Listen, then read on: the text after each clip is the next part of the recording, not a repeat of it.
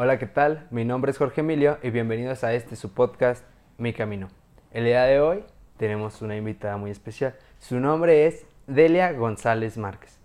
Delia, platícanos un, un poquito de ti, de quién eres, así, currículum. bueno, primero que nada, muchas gracias por la invitación. Eh, la verdad es que, que existan ese tipo de espacios donde podamos hablar de, de estos temas eh, creo que abre posibilidad a entender las cosas de un lugar diferente y, que todas las personas puedan eh, escucharlo, ¿no? O sea, que se vuelva accesible la información para todos y todas, ¿no?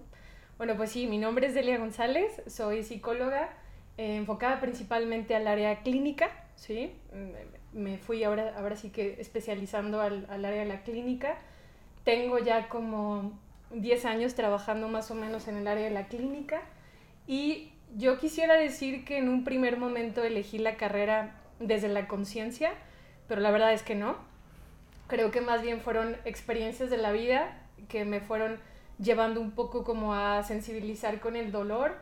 Eh, justamente la, la, semana pasada lo contaba así en, en un programa que, que, me invitaron y les decía que la experiencia misma, la vida misma me, me, fue llevando a sensibilizar con el dolor y creo que en un primer momento por eso elegí la, la carrera de psicología y ya fue cuando entré a la carrera de psicología, eh, que entonces desde otro lugar, desde un encuadre diferente, decidí ser psicóloga. Eh, ¿Por qué? Porque me llamaba mucho la atención cómo es que, aunque tuviéramos ciertas condiciones de vida parecidas, respondíamos de una manera diferente, ¿no? Y eso era muy interesante, entonces empecé a, a pues, aproximarme más a eso.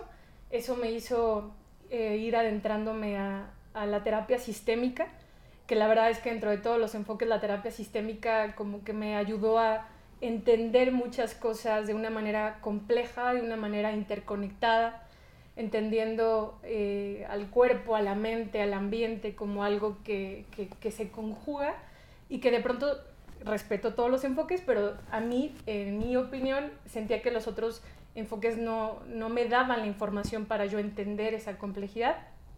Y la terapia sistémica como que me, me hizo entender muchas cosas. Entré ahí, empecé a entrenarme, eh, empecé a estudiar, empecé a leer.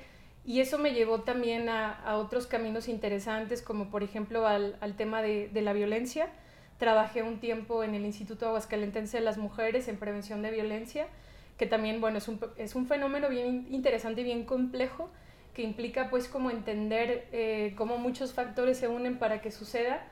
Eh, y luego eso también me hizo abrir más, abrirme a otros caminos y empecé después a estudiar eh, psiconeuroinmunoendocrinología, que básicamente es el, el, cómo es que la parte psicológica, neurológica, inmunológica, endocrinológica, funcionan, ¿no?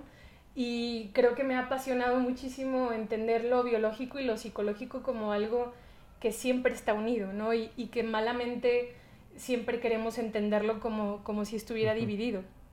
Y creo que eso nos ha metido en muchísimos problemas, ¿no?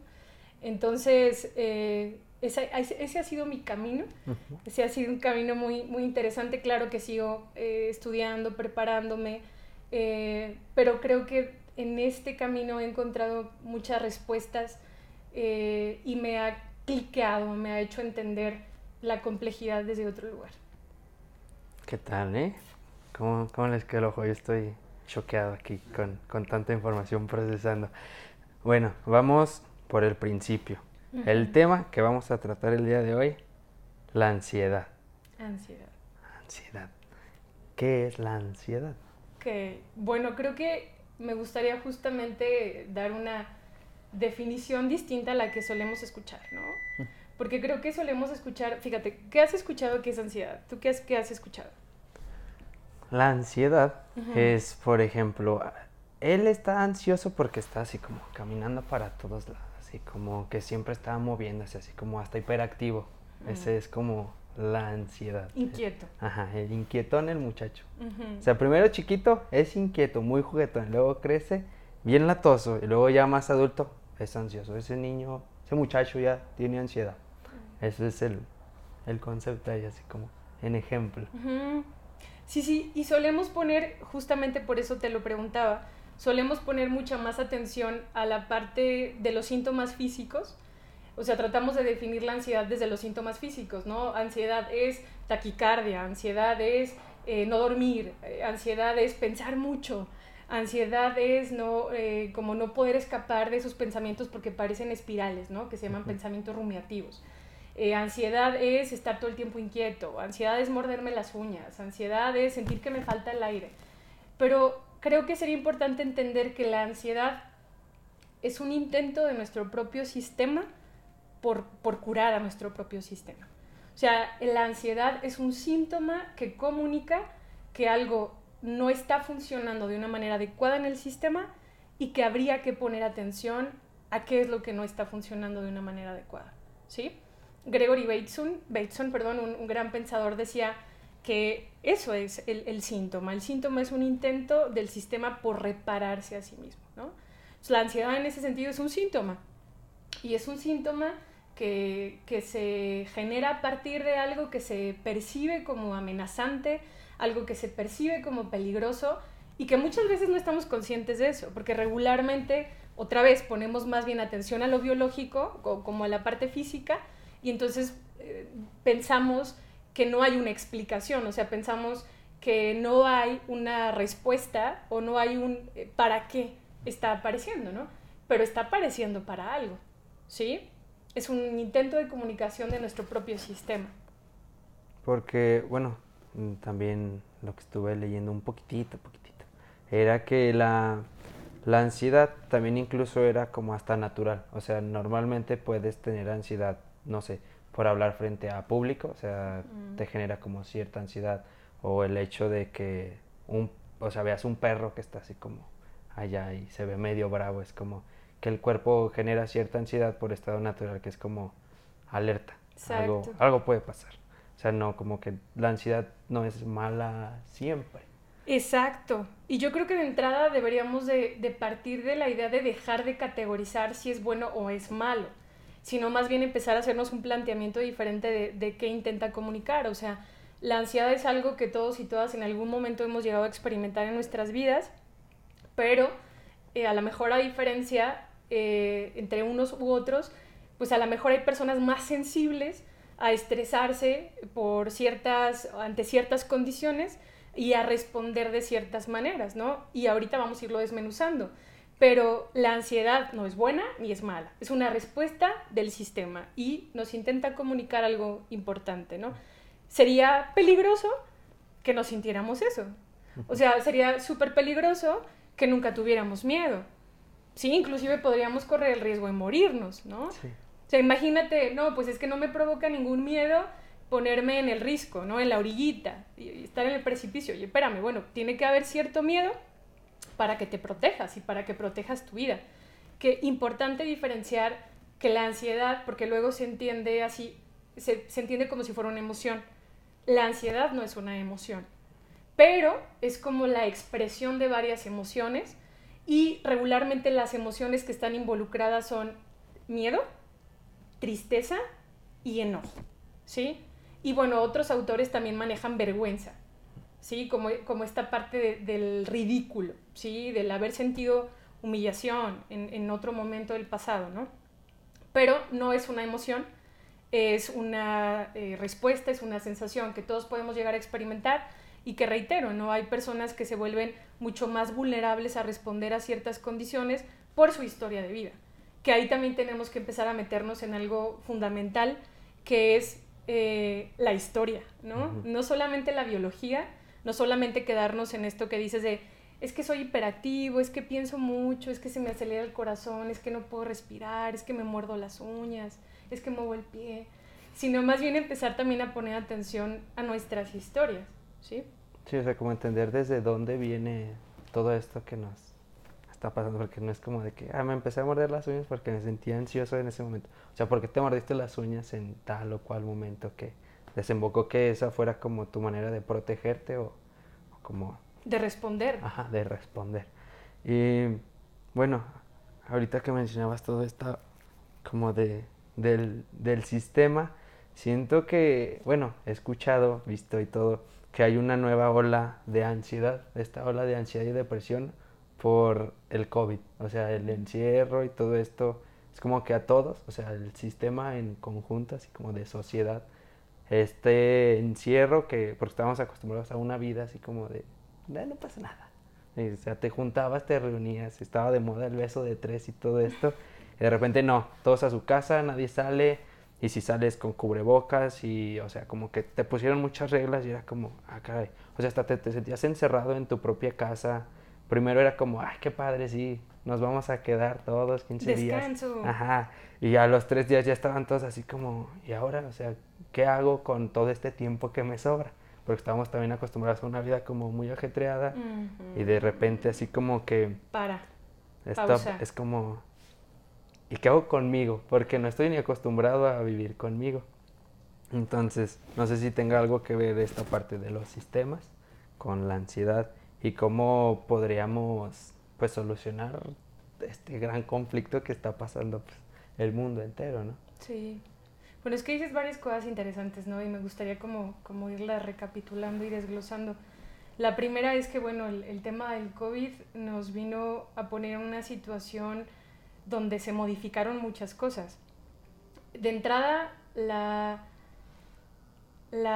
aumentar la probabilidad de la muerte, porque regularmente, bueno, pues todos sabemos, todas sabemos que, podemos morir, pero al saber que era algo mucho más probable, también obviamente nos angustiaba, ¿sí? Y no solamente saber que a ti te podía pasar, sino que a las personas que amas les podía pasar y que al final era algo que no estaba en tu control que no estaba en tus manos, que no dependía de ti, que tenías sencillamente que afrontarlo y asumir la incertidumbre de lo que implicaba, porque eso ha sido la incertidumbre. Y creo que, eh, entrando en lo que dices, esta planificación o esta sensación de planificación nos ha dado una sensación de certeza pensando que podemos tener control o que, eh, pues sí, que podemos controlar ciertas cosas y de pronto la pandemia vino a decir, pues, ¿qué crees? Que no es cierto que no es cierto que puedes controlar las cosas, que la incertidumbre está ahí, ahí donde dices que, que, no existe y está ahí y se vino a ser tangible. Y creo que eso, por supuesto, que es una parte muy importante a observar. Cómo tuvimos que cambiar de la idea de certeza a tener que enfrentarnos a la incertidumbre. Porque también era, bueno, vamos a estar 15 días encerrados. Eh, ¿Tres meses? Eh, ¿Seis meses? Eh, ¿Un año? Dos años. O sea, es decir, regreso a esta parte de las cosas que no podemos controlar. ¿Sí? Lo segundo es que en esta vida estructurada, agenda, agenda, sí, agendada, de hiperproductividad, pues vivíamos corriendo. Y eso también hace que nos escapemos de nosotros. Y entonces también esta, este momento hizo que las cosas se frenaran, que el mundo se parara y que tuviéramos que voltear a, a lugares donde a lo mejor no habíamos visto durante mucho tiempo y eso nos angustia. O sea, voltear a ver la relación con nosotros, voltear a ver eh, lo que me duele, lo que siento, que a lo mejor antes pues me iba al gimnasio, me iba con los amigos, porque me iba a hacer otras cosas y entonces, perdón, aquí yo ya destruyendo, este, que, que, que entonces había pues como todos estos atajos para estar constantemente distraídos o distraídas y de pronto fue confinamiento y quédate contigo. Y quédate a, enfrentar cosas que quizás no has enfrentado. Entonces creo que sí es importante voltear a ver eso, ¿no?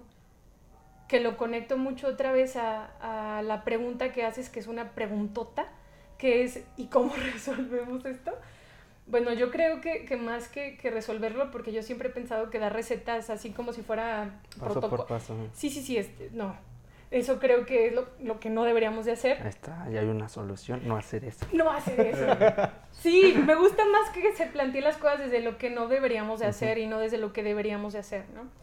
Pero creo que de entrada eh, no deberíamos de intervenir sin comprender lo que nos está pasando, porque todos solemos hacer eso. Intervenimos en las situaciones sin ni siquiera comprender qué está pasando. Voy a poner un ejemplo claro. Nos enfermamos voy a agarrar el ejemplo del COVID. Entonces empiezo a tener ciertos, síntomas respiratorios, ah, no es una gripa. Y entonces me automedico. Ya no supe si de verdad era neumonía o era COVID o era otra cosa. Y entonces yo me automedico, ¿no? Y pienso que eso va a resolver la situación y a veces solamente termina agravando las cosas. Que en muchas investigaciones eso era mucho de lo que agravaba la situación de COVID.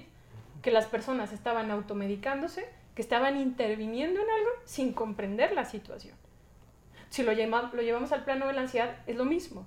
Damos un montón de recomendaciones sobre lo que deberíamos de hacer, que seguramente ustedes también lo han escuchado. Ahorita me platicarán qué recomendaciones han escuchado. Pero damos un montón de recomendaciones sin comprender qué está pasando y por qué me está pasando y para qué me está pasando, ¿no? Por ejemplo, ¿qué recomendaciones ustedes han escuchado sobre qué hacer frente a la ansiedad? He escuchado el dale que se coma un hielo. O sea, como va a estar masticando el hielo, o sea, como que se va a distraer en eso y se le va a calmar la ansiedad. O ponlo a dibujar. Pero, o sea, dices, pues si está ansioso, escuchaba un stand-up de comedia en el que decía, es que ponlo a dibujar porque, o sea, le dice, sí te voy a llevar al hospital, pero haz un dibujo de ti en un barco. Y ya estaba así como, y en lo que pasaba todo eso de que hacía el dibujo, ya como que se tranquilizó un poquito. Esas son las dos que he escuchado y, y digo, será, no sé. pero daban risa ahí en ese, en ese capítulo. Pero, o sea, alguien que, no, que nunca se lo cuestione y enfrente a algún caso así y que lo haga y que no funcione, va a ser como, ¿y ahora qué hago? Si fue lo único que escuché. Exacto. ¿No? Y, a ver, como esas recomendaciones hay también, este, ponte a escuchar música, mira, mejor ocúpate en algo. No hay mejor terapia que ocuparte en algo. Salte a correr, ¿no? Salte, a correr, salte a hacer ejercicio. Mira, cómete algo que te gusta, mira, ponte a ver una película y todas esas recomendaciones muchas veces lo único que hacen es que van construyendo la secuencia de cómo se mantiene el problema. Porque todos esos intentos son intentos de evitar lo que tengo que afrontar y en el evitar lo que tengo que afrontar solamente se mantiene el problema. ¿Sí? Entonces, eh, es, es fuerte lo que voy a decir, pero tenemos que empezar a afrontar mi historia, por ejemplo. O sea, ¿qué pasó en mi historia? ¿Qué pasó en, mi infancia? ¿no? Luego hay esta idea de que los psicólogos, ¿cómo damos lata con la infancia? Pero es que sí hay una cosa importante, y es que la infancia es parte aguas. O sea, la infancia es como la, la base de datos, ¿sí? Y entonces ahí se agrega mucha información sobre cómo es que voy a responder en el futuro, cómo es que me van a tratar, cómo es que me voy a relacionar, cómo es que entiendo la vida, qué puedo esperar o qué no puedo esperar de la vida, ¿sí? Entonces, primero creo que tenemos que empezar a comprender y a afrontar mi historia. ¿Qué pasó en mi historia? ¿Qué trato recibí en mi historia? ¿Qué papeles jugaba en casa? ¿Qué roles me tocaba jugar en casa? ¿Sí? Pero evitar, regresando a esto, solamente alimenta el problema. Voy a poner un ejemplo clarito, ¿no? Yo tenía una paciente que ya había desarrollado todo su protocolo para evitar sentir ansiedad, ¿no?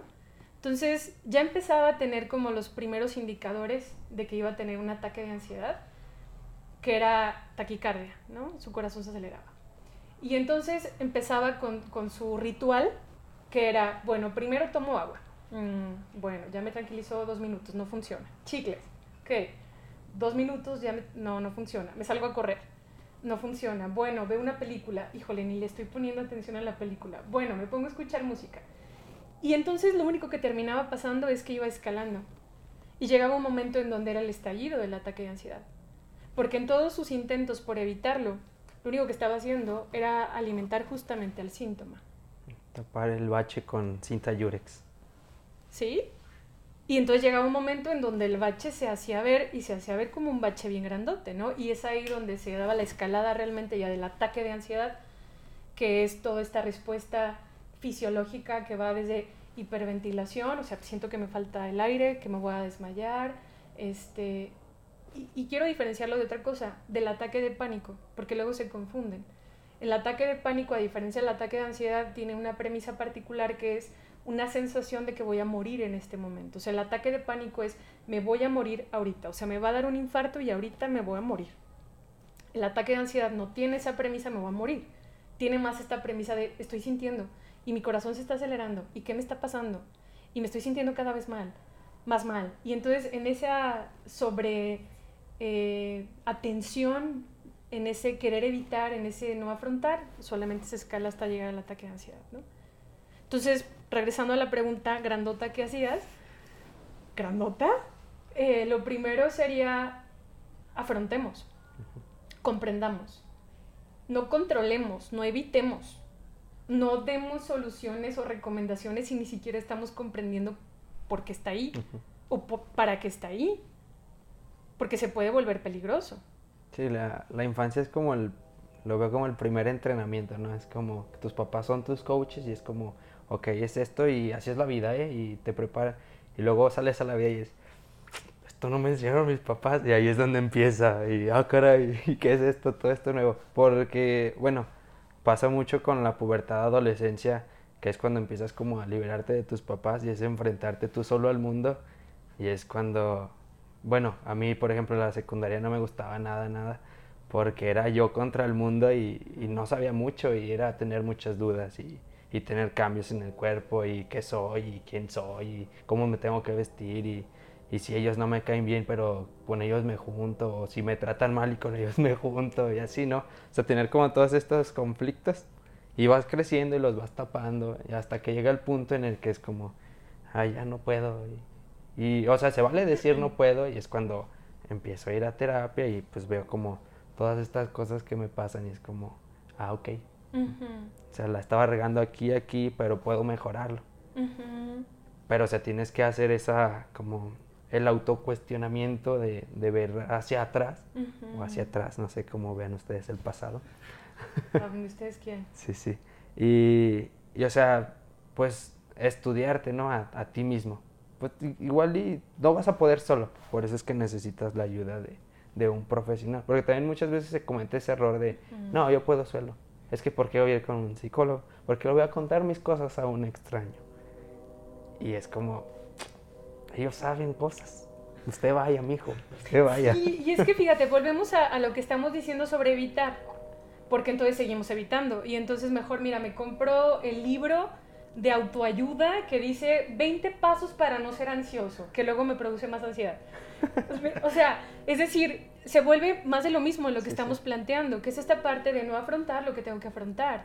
Y que además eh, en el libro, aunque lo lea, no, como estoy tan adaptado a ser yo, pues obviamente no puedo hacer mis propias observaciones, no puedo hacer distinciones de mí misma o de mí mismo el terapeuta o la terapeuta justamente ayuda como un observador ajeno, ¿sí? A ese sistema que permite, pues, observar, ¿no? Y, y, como devolver esas observaciones para que se vaya haciendo una configuración diferente y se entienda la información desde otro lugar.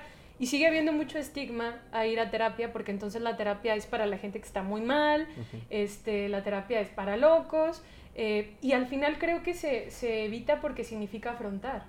Sí. Ajá. El, bueno, mis, tengo así conocidos amigos eh, que empiezan a ir a terapia dos, tres sesiones y la dejan. Mm. Porque, o sea, les dan un madrazo de realidad, o sea, les hacen ver en qué están mal y es como, no me está gustando que me digan las verdades.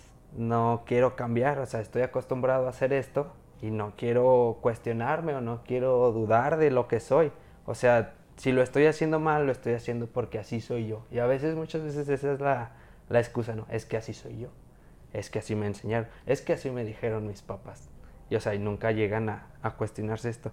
Y lo del autoconocimiento, eh, lo escuchaba hace poquito. Para alcanzar el conocimiento debe de existir el sujeto que estudie el objeto. Y si yo soy el sujeto, ¿cuál va a ser mi objeto? Pues tendría que ser yo, pero entonces ya pasa a ser como subjetivo y ya no puedo estudiarme porque yo soy el sujeto y cuál va a ser el objeto y me cosifico y pues una cosa y un revolvedero que no se puede. Entonces esa es como la ayuda del terapeuta para poder conocerme, pues él va a hacer las preguntas adecuadas, él me va a guiar, él va a ser como hasta el espejo en el cual voy a ver en dónde la estoy regando, ¿no? Y sí, o sea, lo, lo que yo quería con, con, todo este proyecto era empezar a desestigmatizar, a quitar tabús de vayan a terapia, o sea, no pasa nada, porque también nos enfrentamos con todo esto de la masculinidad frágil y que los hombres no se autocuidan y o sea, todo este problema. Y es como pues vayan a terapia, o sea, no les quita nada, no se hacen menos hombres, al contrario, aprenden a ser hombres de de veras. y, sobre todo varias cosas que estás diciendo bien interesantes. Creo que lo, lo volveríamos a conectar con lo que decíamos de la certeza y la incertidumbre. Decir yo soy así es una postura de certeza. Y entonces a veces nuestro cerebro necesita certeza para seguir eh, funcionando. Y cuando vamos a terapia y empezamos a tener ciertos cuestionamientos, entra la incertidumbre. Y es otra vez como muy molesta la incertidumbre y queremos evitar la incertidumbre.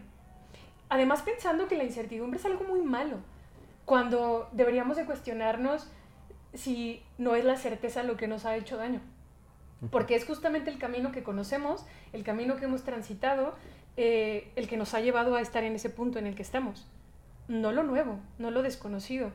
Y aún así pensamos que la incertidumbre es mucho más peligrosa. Y bueno, sí hay una explicación a eso. Nuestro cerebro de alguna forma está como configurado para, para almacenar los datos y para que no se tengan que cambiar mucho esos datos, ¿no? Para que no tenga que estar aprendiendo, aprendiendo, aprendiendo, aprendiendo.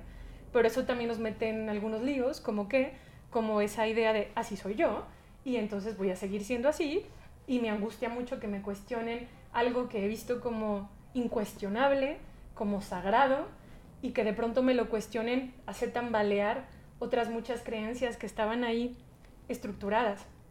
Y cuando nos cuestionan creencias y nos cuestionan nuestra identidad y por qué hemos tomado ciertas decisiones, entramos en un estado de mucha incomodidad, porque eso es cambiar. O sea, hay una idea bien bonita, bien romántica del cambio, ¿no? De que se siente bien bonito. No es cierto. Cambiar al principio se siente incómodo, que es un poco como hacer ejercicio al principio.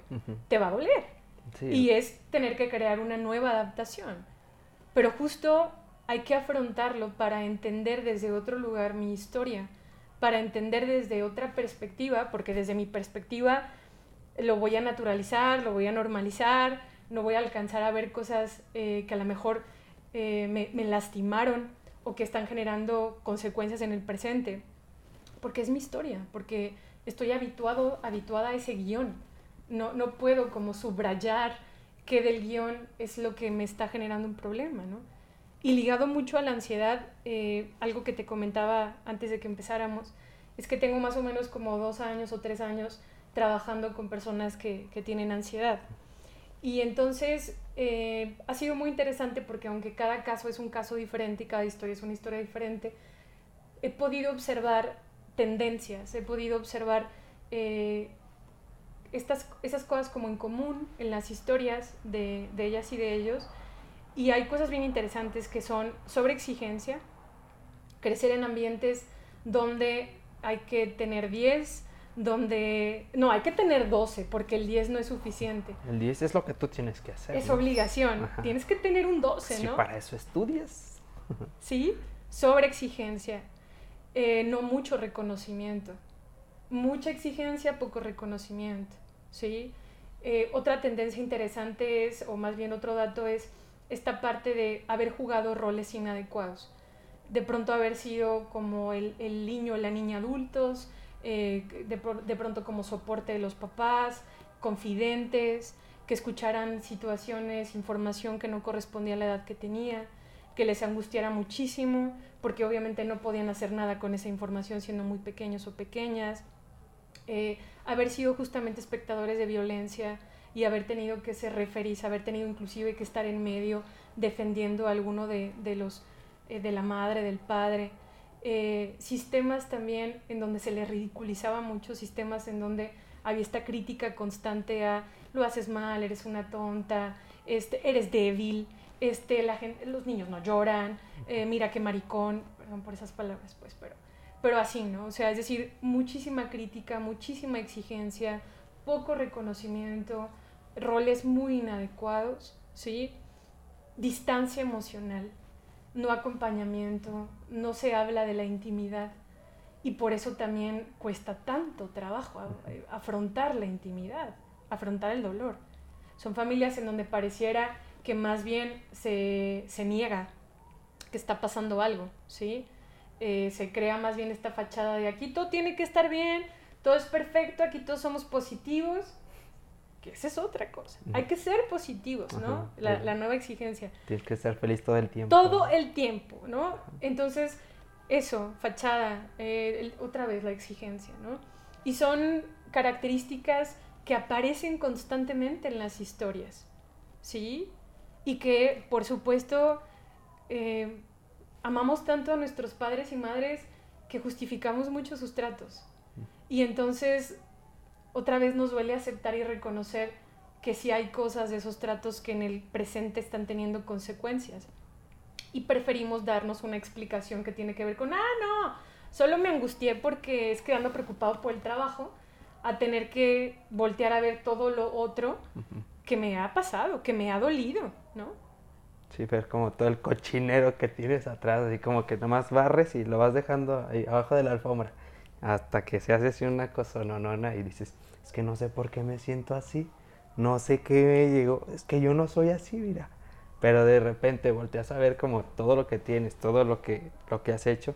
Y me parece interesante esta parte de que, o sea, sí, todos los casos son únicos y cada camino es diferente y cada quien como que tiene sus cosas. Pero sí se ven siempre como estas partes, ¿no? De que, oye, sus papás no son los mismos papás, pero tenían lo mismo. Y los papás de este hacían lo mismo.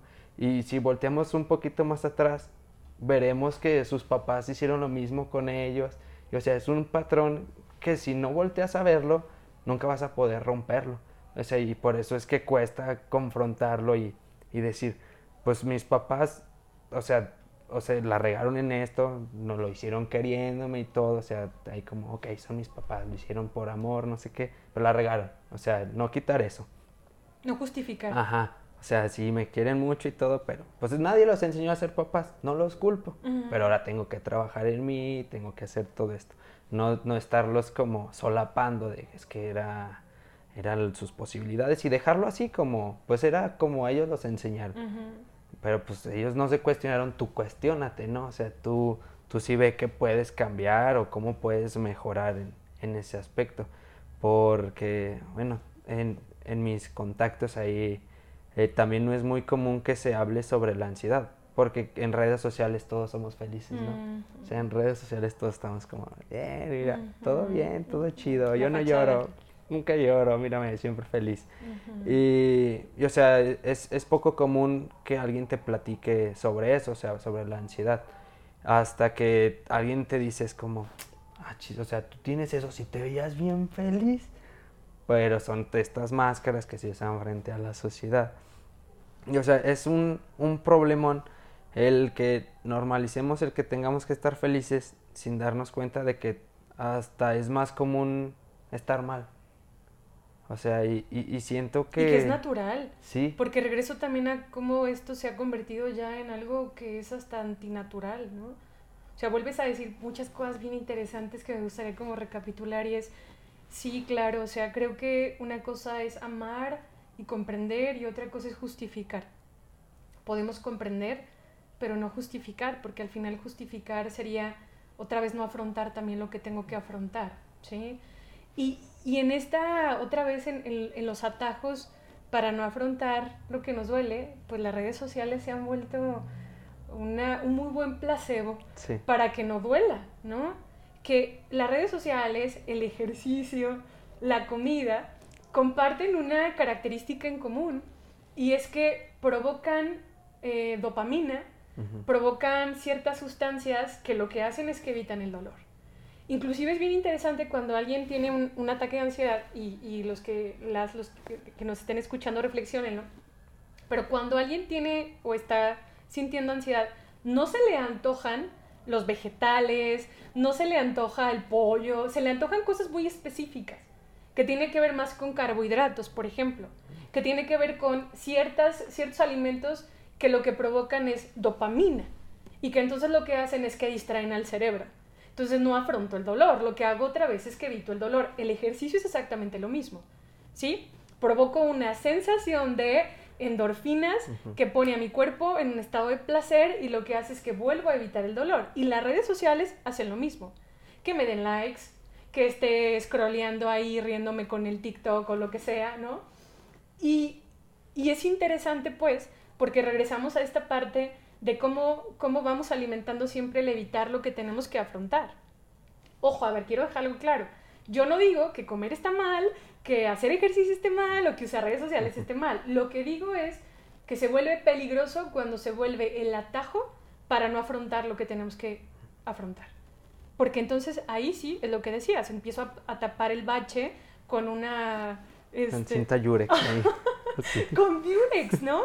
Con una hoja de papel. ¿Sí? La pego en las orillas. Sí. ya quedó. Y ya hay una exigencia además social de, de que, o sea, hablando de las redes sociales, de que hay que mostrar tu mejor cara y tus logros y las metas y el coche y lo que conseguiste. Porque ahí no está, aunque no se dice como, como regla explícita, no está permitido que las personas hablen de, de lo que les duele. O de que tuvieron una ruptura amorosa. O de que los corrieron. Y aparte, si alguien lo habla, es como, que llamar la atención. Nomás lo hace por llamar la atención. Como si lo otro no fuera. Ajá. como si lo otro no fuera, ¿no? Solo eso, ¿no? Sí, sí. Y o sea, es el conflicto de, o sea, ¿cómo puedo decirle a la gente que me siento mal? O sea, ya les compartí todos mis logros y que fui feliz todo un año, pero hoy me siento mal. O sea, no, no puedo compartirlo porque no vienen las reglas de Facebook. Facebook no me permite mostrarme triste, no puedo subirlo. Y, o sea, sí está este como problemón, que es de lo que mencionabas. O sea, tenemos un sistema que nos dice, tienes que ser así, así, así y, y cada vez más exigente, ¿no? Y cada vez te permiten hacer menos cosas. Y otra vez volviendo a toda esta parte machista, es lo que tenemos, una sobreexigencia en la que si tú, tienes, tú eres hombre y los hombres no lloran y el hombre tiene que hacer esto y tienes que cumplir así como tu, tu listado. Y si no cumples con esto, es que tú no eres hombre. Al principio, ah, bueno, hace mucho eh, yo no comía nada de chile, no, no se me antojaba ni nada. Era como, es que no eres hombre, por eso no comes chile. Y yo, pues es que no me gusta. es que la cultura mexicana, los hombres tienen que comer chile. Sí, o no eres mexicano, ya hasta se metían con eso. Y, si mi acta de nacimiento dice ciudadano mexicano, ¿cómo? Y, o sea, te dan todas estas reglas y es lo que dices, como que tienes que hacer esto y tienes que cumplir con estos deber roles. Ser. El deber ser. Deber ser. Y, y de pronto vemos las estadísticas y son muchos los hombres que se suicidan sobre los sobre las mujeres, o sea, ahí en comparación. y, o sea, siempre regresamos a esto de la sobreexigencia. Y esto es también lo que nos causa muchas veces la ansiedad. Sí, sí, sí, porque otra vez hay una demanda y hay un protocolo con el que se tiene que cumplir y donde hay una, una regla que me parece bien importante de todo esto que estamos hablando. La vulnerabilidad no se permite. La vulnerabilidad es mala. La intimidad no se permite. Y entonces regreso a, es que en donde no hay intimidad no puede haber este, esta confrontación y no puedo entrar a la incertidumbre. Es decir, es que socialmente la vulnerabilidad está vista como debilidad. ¿Sí? Porque eres hombre, y, a lo mejor no solamente por ser hombre, pienso también, regresando a lo que te decía de, de haber trabajado con estas personas, la vulnerabilidad no se permite en su familia. O sea, tenían que ser siempre fuertes tenían que tener un 12 y tenían que ser siempre fuertes. Y aunque estuvieran pasando por situaciones muy dolorosas siendo niñas o niños, no podían permitirse estar tristes o estar mal, aunque tuvieran muchísimo miedo. ¿Sí? Y, luego viene otra cosa que se me estaba olvidando, pero que también es muy importante agregar a esto, y es otra, como eh, otro dato que es parte de la tendencia, es el catastrofismo haber crecido en familias que son súper catastróficas. Familias donde eh, pareciera que es como la página policíaca, o sea, va a pasar esto y sucedió no sé qué y no salgas porque te, te, pueden hacer no sé qué y mira, si te vas para allá, quién sabe qué te vaya a pasar y entonces siempre están planteando escenarios de terror. Y entonces también crecer en ambientes donde estamos tan adaptados o adaptados a completar la información desde el terror, pues hace que también cuando seamos adultos, pues tengamos una visión de la vida de, terror, o sea, entonces parece que siempre tengo que estar en un estado de peligro, ¿no? ¿Sí? Entonces es como otra vez regreso a una cosa que me parece fundamental y regreso a, a la preguntota que es, afrontemos lo que tenemos que afrontar, echémonos un clavado a la incertidumbre, porque en la certeza no vamos a encontrar respuestas. En la certeza estamos acá por la certeza. Hay que echarnos un clavado a la incertidumbre, por más incómodo que sea, porque es ahí en la incomodidad donde también vamos a poder abrir otras posibilidades, ¿sí? Y donde vamos a poder conectar con nuestra vulnerabilidad, con nuestra intimidad, con poder comprender nuestra historia desde otro lugar, porque también eso, a veces, pues ir con, con alguien, con lo que decías hace rato de, ¿cómo voy a ir con un extraño que me escuche? Pues a veces parte también de la narrativa, de la creencia de, si se supone que la gente conocida, que más me quería, nunca me escuchó, ¿cómo alguien que no me conoce me podría escuchar? Si alguien que se supone que era conocido me rechazó, si voy con alguien desconocido y le platico algo, por supuesto que me va a rechazar y se va a burlar y lo va a ridiculizar. Y sabes, es, es como enfrentar eso y ver la posibilidad de que te pueden acompañar y te pueden escuchar respetando la persona que eres sin juzgarte, sin criticarte, sin humillarte y, creo que eso también construye una narrativa completamente en la relación con nosotros mismos y, en la relación con los demás. ¿no? Sí, porque cuando empiezas como a, a, deconstruir todas estas partes que no te sirven, es como te vuelves una nueva persona y hasta irradias magia después y con los demás. Ya después de, de, cierto tiempo en terapia yo sí me sentí así como ya, así con mi canastita de orillitas, así, regalando a todos. Y también siento que se vuelve muy complicado el que nadie nos enseña a expresarnos o sea, como no estás acostumbrado a escuchar un me siento mal, es como, si yo me siento mal, pues tal vez no lo debo decir porque nadie me enseñó cómo decirlo o cómo comunicarlo. Y bueno, esta, empecé a leer un poquillo de, del existencialismo, un danés que no me acuerdo cómo se llama. Sartre. ¿O quién? ¿Alguien más? El, padre del, del existencialismo. Y hablaba de la angustia, o sea, que vamos a vivir angustiados cuando empecemos a cuestionarnos las cosas. O sea, hasta el momento en el que empecemos a dudar, nos vamos a dar cuenta en realidad de nuestra existencia.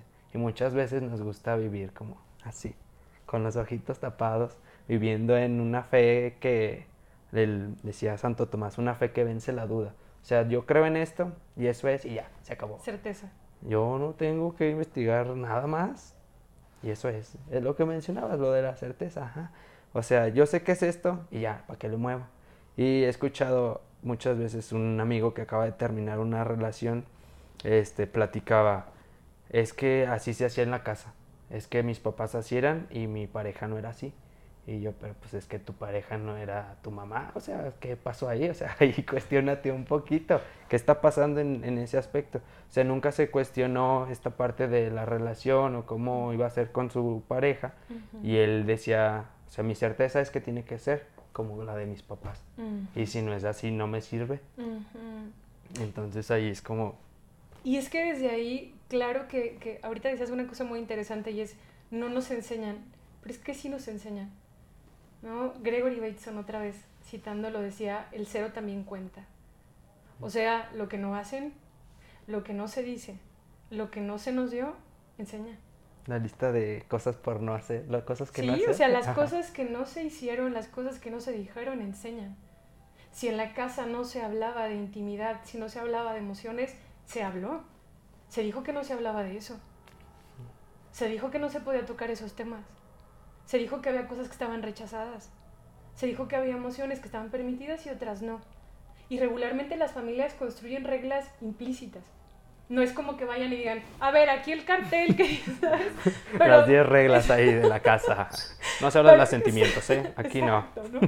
Pero claro que lo implícito en lo cotidiano se construyen. Y en lo que no se hizo y en lo que no se dijo se construyeron cosas. Y al final esos esquemas se vuelven otra vez la certeza. Se vuelven la base de datos que utilizamos para luego mapear nuestra vida y la llevamos a las relaciones de pareja y la llevamos a las relaciones de amistad porque es que para, para que cambiara tendríamos que cuestionar y tendríamos que afrontar la incertidumbre y otra vez la angustia y la incomodidad para construir, construir un concepto diferente de pareja y para no hacer lo mismo que hicieron mamá y papá. Pero si está mapeado, como que eso es lo esperado, porque esa es la certeza, pues lo voy a hacer, sea bueno o no sea bueno. Así funciona, así funcionamos, ¿sí? Y aprender que nuestra vida está más llena de incertidumbre que de certeza, nos angustia. Por eso luego mejor agarramos esos atajos para cerrar, para ponernos esa bendita, ¿no? Y regreso, creo que COVID vino a hacer un contraste fuertísimo, decir que crees que no es cierto. Mire, mi rey, usted no manda aquí. Usted no manda aquí, fíjese, ¿sí? Y claro que, que nos angustió muchísimo. Sí, porque, bueno, hasta se ven los, en los de estos de números de los divorcios, cómo se dispararon, porque era ahora sí convivir como con la pareja, darte cuenta de todo lo que dejaste de hacer, todo lo que dejó de funcionar, estando con uno mismo. Porque se había acabado, ¿no? Ajá, sí, o sea, muchas veces el, o sea, ya no nos amamos como pensamos que nos amábamos. Y, y con nosotros el tener el tiempo de, de voltearnos a ver. la primera vez que me dio COVID, eh, así me aislé totalmente en mi cuarto y casi que me pasaban la comida, casi que me la aventaban. Y, o sea, ahí fue una, me aislé mucho y tenía esta angustia de, ¿y qué me va a pasar? Y si contagié a alguien en estos días que no sabía que tenía COVID, o sea, estaba así como primero muy angustiado, muy, no, no, llegué como a, a caer en, en que me faltara el aire y todo eso, pero sí era como que traía esa, esa pesadumbre ahí. Y fui asintomático, no tuve nada, así como todo bien tranqui. Hacía ejercicio en mi cuarto para evadir la ansiedad. Me, me, creaba rutinas para no caer en ansiedad. O sea, fue lo que me hice para en, en mi encierro, no caer en una ansiedad. De tal hora a tal hora me despierto, de tal hora a tal hora como, de tal a tal hora eh, veo una película, de tal a tal hora escribo, de tal a tal hora leo, de tal a tal hora hago esto, esto, esto, esto. Protocolo. Ajá, mi protocolo y ya me mimía bien a gusto después de entrenar. Y, o sea, ahora que lo veo, era que estaba evitando el confrontarme en ese momento. el, había leído un experimento de que si te ves cierto tiempo en el espejo, te empiezas a... O sea, tu mismo cerebro hace que te veas diferente. Y fue el ratito en el que sí me afronté y me senté y me vi. Y se me hacía un ojo más grande y luego y, o sea, fue el único momento. Pero seguía que era otra vez como evadiendo el, el preguntarme cómo estaba o, o cuestionarme así como muchas cosas. Y justamente en mi último día de cuarentena fue cuando se puso mala mi mamá, que fue mi abuelita que falleció. Y, y, fue como, a ver, mi hijo, venga, quítese la venda de los ojos, está pasando esto. Ahora sí, cuestionate. Y eso es muchas veces lo que hace la tristeza, ¿no? El, el cuestionarnos. Y por eso no nos gusta sentirnos tristes, porque nos hace enfrentarnos con la realidad. O sea, son unas cachetadas ahí que te pone y esto está pasando, míralo, obsérvalo, ¿qué vas a hacer? Sí. Y no nos gusta preguntarnos el qué voy a hacer. Y qué estoy sintiendo y el, y el dolor que siento, ¿no? Porque tienes toda la razón en algo y es que inclusive se ha categorizado otra vez, hablando de bueno y malo, que hay emociones buenas y emociones malas. La tristeza es una emoción mala. Y la tristeza, a ver, es una emoción necesaria igual que todas las otras y tiene una utilidad muy importante que es, uno, disminuye la velocidad. O sea, te exige tener que parar, ¿sí? Y te hace que en ese tener que parar tengas que afrontar y conectar con lo que no estabas conectando, ¿sí? Y por eso luego es una emoción que nos genera mucha incomodidad. Porque en esta vida de acelere, de vivir evitando, pues no queremos pararnos y detenernos y sentir y afrontar lo que está sucediendo. Y, y esto que, que, narras, pues es, es, es, fuerte y es importante porque es justamente como el espacio para tener que conectar y afrontar con lo que estaba sucediendo, ¿no? Sí, fue ahí un, jalón de greñas de la vida. Ya, mijo, que está haciendo ejercicio todo el día, póngase a ver lo que de verdad importa. Y antes de que empezáramos a grabar, o sea, me habías dicho como que el ejercicio. Y decían, ¿cómo el ejercicio? A ver, yo no entiendo porque pues, a mí me dijeron que el ejercicio es la felicidad y es todo lo bueno, pero no lo había visto desde esa perspectiva de que la usamos para evitar la realidad. O sea, el irnos esas dos horas al gimnasio y convivir con alguien más o el estarte viendo al espejo, escuchando música. o sea, que es, evitar a ti mismo. O sea, afrontar la situación con la que estás pasando y sí nos enseñan mucho a, a no sentirnos mal. Y, y pues el, el, cuestionarnos, quitarnos esas certezas o dudarlas aunque sea, ¿no?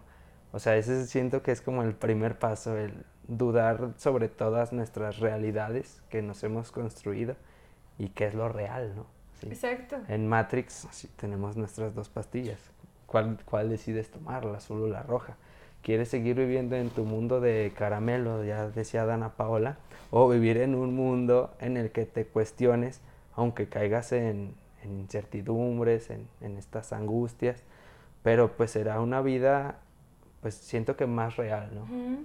En la que Y que permite el cambio y que, a ver, no, no siempre va a ser angustiante, o sea, va a llegar un momento en donde te vas a adaptar a eso que es nuevo y lo vas a incorporar y se va a sentir como algo mucho más natural.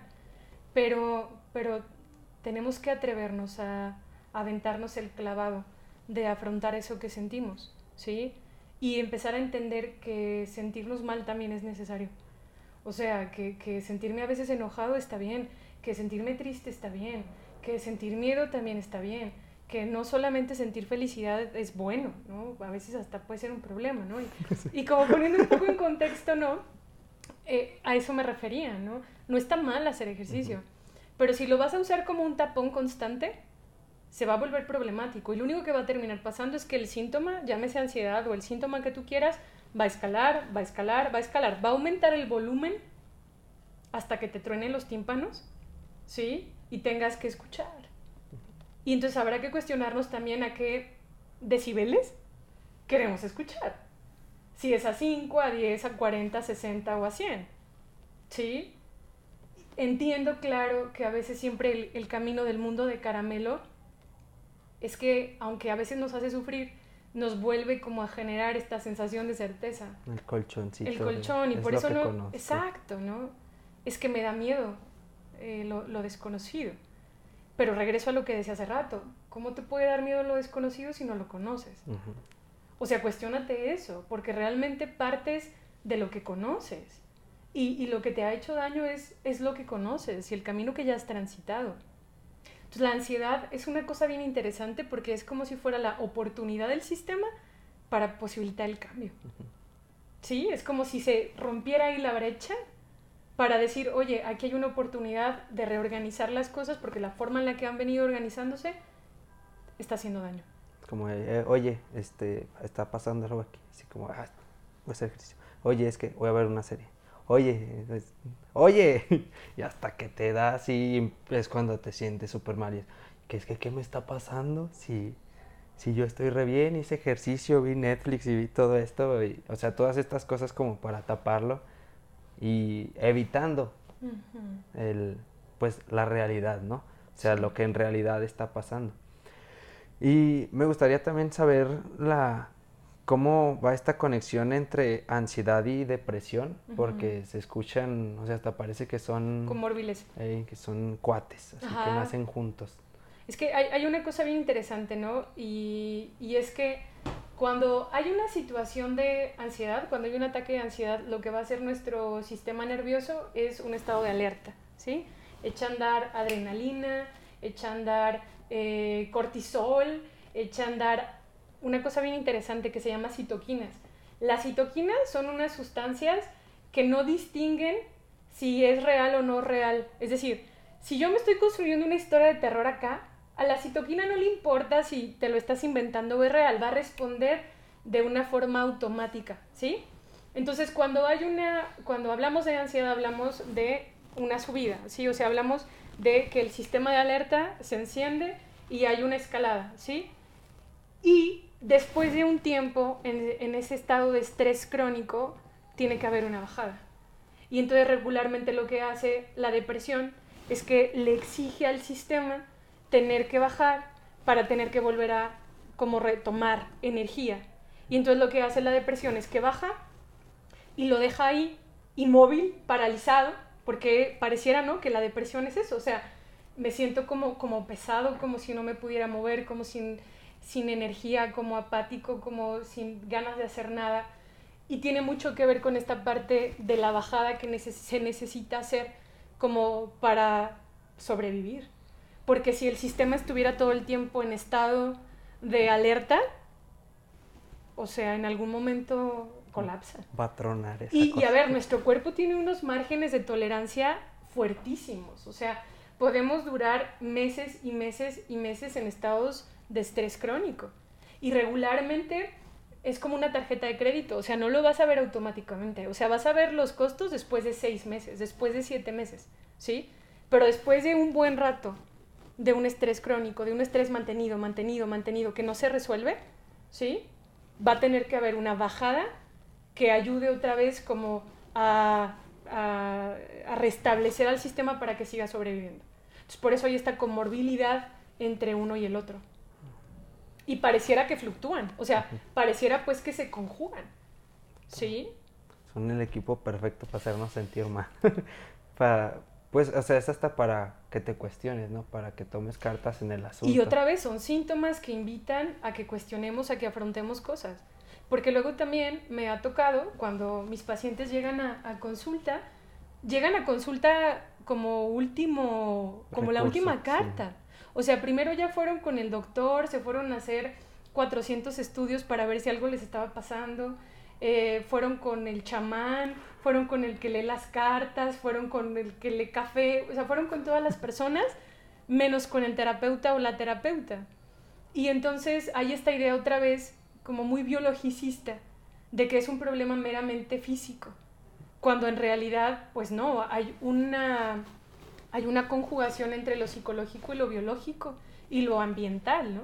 Entonces, tenemos que, que empezar a cuestionarnos qué me está intentando comunicar esto, qué me está como intentando comunicar mi ansiedad, qué me está intentando comunicar la depresión, realmente qué, qué, qué es lo que me tiene de esta manera, atrás, no acá, ¿no? Porque regresamos otra vez a ver solamente esto como muy del presente, como si ese fuera el problema, ¿no?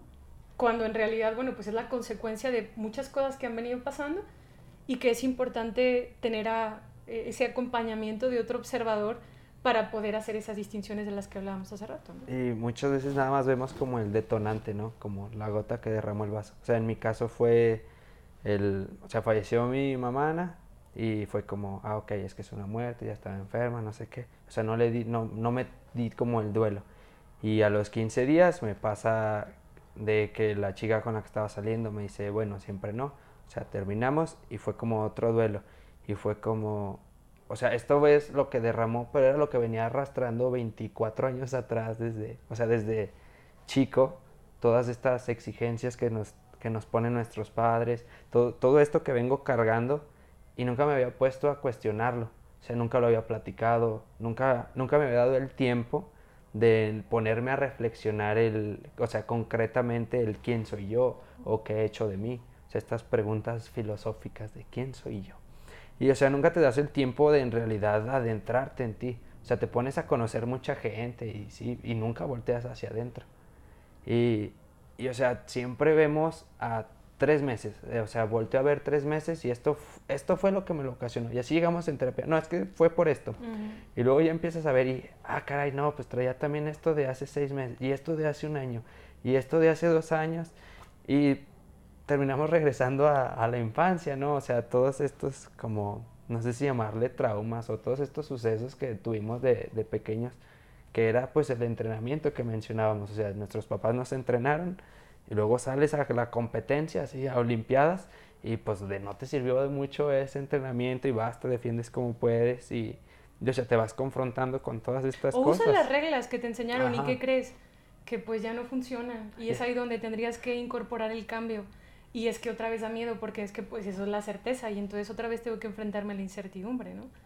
Y un, un ejemplo así muy, muy fácil es lo que vemos, por ejemplo, con señores más grandes y los jóvenes que se quejan de todo lo que hicieron estos señores más grandes. O sea, vemos todo este machismo y misoginia y cómo contaminaban el planeta y llegan los jóvenes y es como, pues es que nos dejaron un planeta hecho un desmadre, lleno de contaminación y uno quiere así como arreglarlo y ellos hasta se enojan. Es que, es que esta la generación juventud, de cristal. ajá, así hasta nos dicen la generación de cristal. Es la generación que, que no aguanta nada. Ajá, que se pone a dudar, ¿no? O sea, que dijo, es que ¿por qué hiciste esto así? A mí me incomoda que hayas hecho esto de tal o cual manera y ellos son los que se terminan molestando por, por cuestionarlos, ¿no? Y es como ellos están en su certeza y es como, entonces, ¿quién es la generación de cristal, no? O sea, ¿quién se rompe más fácil? ¿Quién se enoja ante... La duda y el Ajá. cuestionamiento. Y, y además, ¿por qué tendríamos que aguantar? O sea, porque esa también es la narrativa, ¿no? Es que deberíamos de aguantar, es que deberíamos de tolerar. Es que no aguantan nada. Es que no aguantas nada, ¿no? Y, y creo que la pregunta tendría que ser, ¿y por qué tendríamos que aguantar? ¿Por? ¿Por qué? ¿No? ¿Según quién? Y volvemos otra vez a, a, estas adaptaciones en donde se normalizó mucho, pues que eh, se, se callara, se normalizara, se naturalizara. O sea, pensando en generaciones de hace años, pues híjole, la regla es, emociones, ¿qué son eso? O sea, aquí no hablamos para nada de eso, la, chamba, chambéale, cada quien a las funciones que tienen que hacer, cada quien a sus actividades, eh, como, como muy estereotipado, como muy mecánico, como muy operativo y cero íntimo otra vez, ¿no? Entonces, cuando viene todo este cuestionamiento, pues es otra vez tener que lidiar con la incertidumbre y pues me parece más de cristal que no puedas ni siquiera cuestionarte. Eso me parece mucho más de cristal. ¿no? Acá, aunque sea, dudamos, reflexionamos y es como... Hay espacio a la duda. El por qué tengo que aguantar eso, ¿no? Y ellos es como, pues es que así es esto, así es la vida. Y, Pero ¿quién dice? O sea, ¿quién te dijo tal o cual cosa? ¿Quién te engañó de esa manera? ¿Quién te hizo tanto daño? y, y sí, eh, bueno, antes de, de despedir todo esto, me gustaría que hiciéramos, en lugar de una lista de cosas por hacer, la lista por cosas de no hacer. Me encanta. Así que hoy le cambiamos totalmente a esta segunda temporada. Me encanta. Así que hagamos así un, un listado. Como recomendaciones de cosas que no hacer. Que no hacer. ¿Qué no hacer? Primero. ¿Qué no hacer? No intervengas si no comprendes la situación. ¿Sí? No te automediques psicológicamente hablando, o sea, no hagas cosas tapando el bache, ¿sí? No intervengas si no comprendes. Segundo, no evites, no estés evitando todo el tiempo lo que sientes, ¿no? No estés evitando todo el tiempo la incomodidad o el malestar, ¿sí?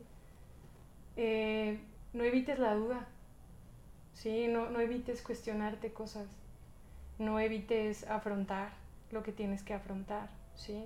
O sea, creo que esos serían como los tres puntitos claves que yo diría, porque me parece que se cae constantemente en esa, en esa tendencia, ¿no?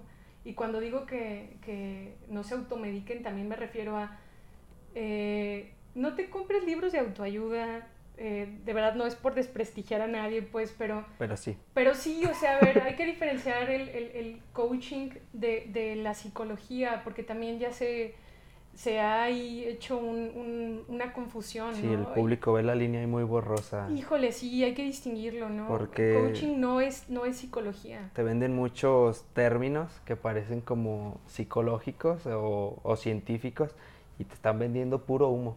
O sea, te venden cosas que, que ni al caso, que todos los que saben es como, es que este morro está diciendo Te venden esperanza, si están jugando con la esperanza. Y volvemos un poco a la parte de la certeza.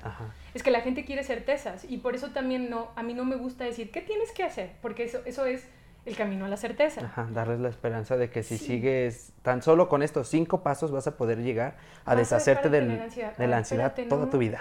Exacto, ¿no? Y, y más bien al contrario, creo que el reencuadre de hoy tendría que ser, tu ansiedad está apareciendo por y para algo, está intentando comunicar algo se siente súper incómodo, pero es un intento de tu propio sistema de repararse a sí mismo y es importante que no intervengas sin saber lo que está pasando, sin comprensión, esta parte también de no evitar la incomodidad y también eh, de, no evitar la duda, pues, o sea, eh, creo que esos serían como los, los planteamientos ¿no?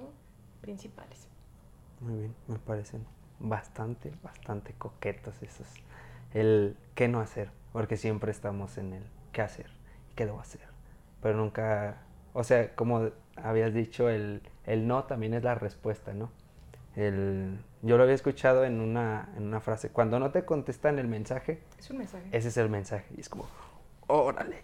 Y en este caso igual, o sea, si no te gustó cómo te trató tal persona, no seas así, o sea, lo contrario y cuestionate por qué tú harías eso, o por qué tú haces eso.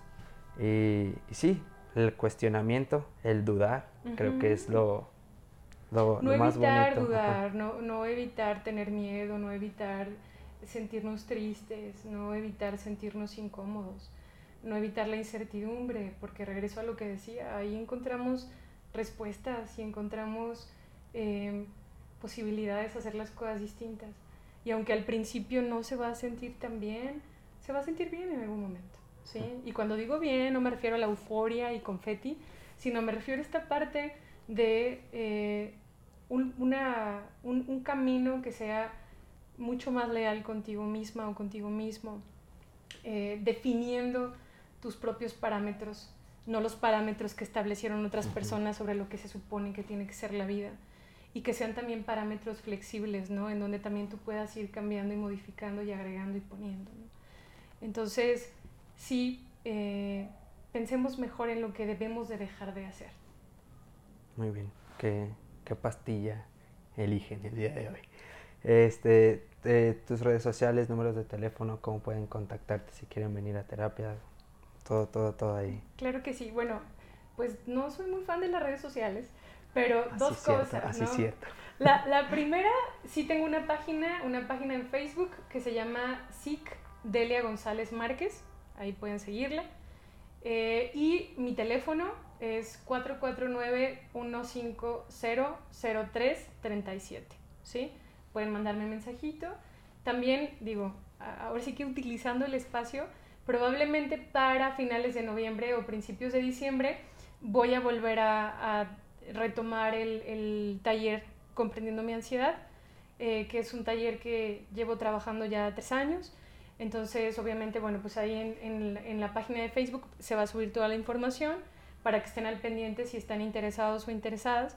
Y justamente mucho lo que hacemos ahí es comprensión, no control porque regularmente las recomendaciones que se dan tienen que ver más con el control y con evitar que realmente con comprender, ¿no? Entonces ya estaría ahí subiendo la información sobre el taller Comprendiendo mi ansiedad, por si les interesa. Muy bien. Muchas gracias por, por darnos el espacio, porque estamos en este espacio y estamos de visita. Gracias por permitirnos estar aquí, por esta cátedra que nos diste hoy. Voy a salir iluminada totalmente. Este, y ya, agradecerte todo, todo lo del día de hoy. ¿Algo más que te gustaría agregar? No, pues más bien gracias a ustedes, ¿no? Gracias otra vez por, por la invitación, gracias también por construir estos, estos espacios para que las personas puedan escuchar y para que sea una invitación a la reflexión y al cuestionamiento y que también nos puedan ver a los psicólogos desde otro lugar, porque de pronto creo que hay un mito de los psicólogos y de las psicólogas y creo que este espacio, como bien lo decías, también ayuda a que se rompan esos mitos y se den cuenta, pues que somos mortales, que somos humanos, ¿no? Y... Son bien chidos. Sí. en resumen. Está, está, está, padre, pues, como este tipo de, de, escenarios y espacios para que pueda haber esta, esta cercanía, ¿no? Y, y, que a través de esto, a través del replanteamiento y la duda, puedan ir a terapia. Creo que de verdad súper importante entender que ni las redes sociales, ni, ni los podcasts, ni nada es sustitución de la terapia psicológica, ¿no? Yo, y creo que desde ahí lo están haciendo ustedes, sino más bien como este espacio de, de, promover y de dejar de estigmatizarlo, pero que entendamos que los podcasts tampoco son terapia psicológica y que es importante que de verdad acudamos a terapia el, psicológica. El podcast es como el parteaguas para que te cuestiones y es como, ah, chis, pues tengo eso, creo que tengo que ir a terapia. Eh, decía Odín Dupeirón, bueno, dice, eh, terapia es canasta básica, es huevos, leche y terapia y muchos huevos para ir a terapia. Porque ponerse a cuestionarse es, se necesita valor. Este, mi nombre es Jorge Emilio. Mi nombre es Delia González. Y esto fue Mi Camino. Gracias. Gracias.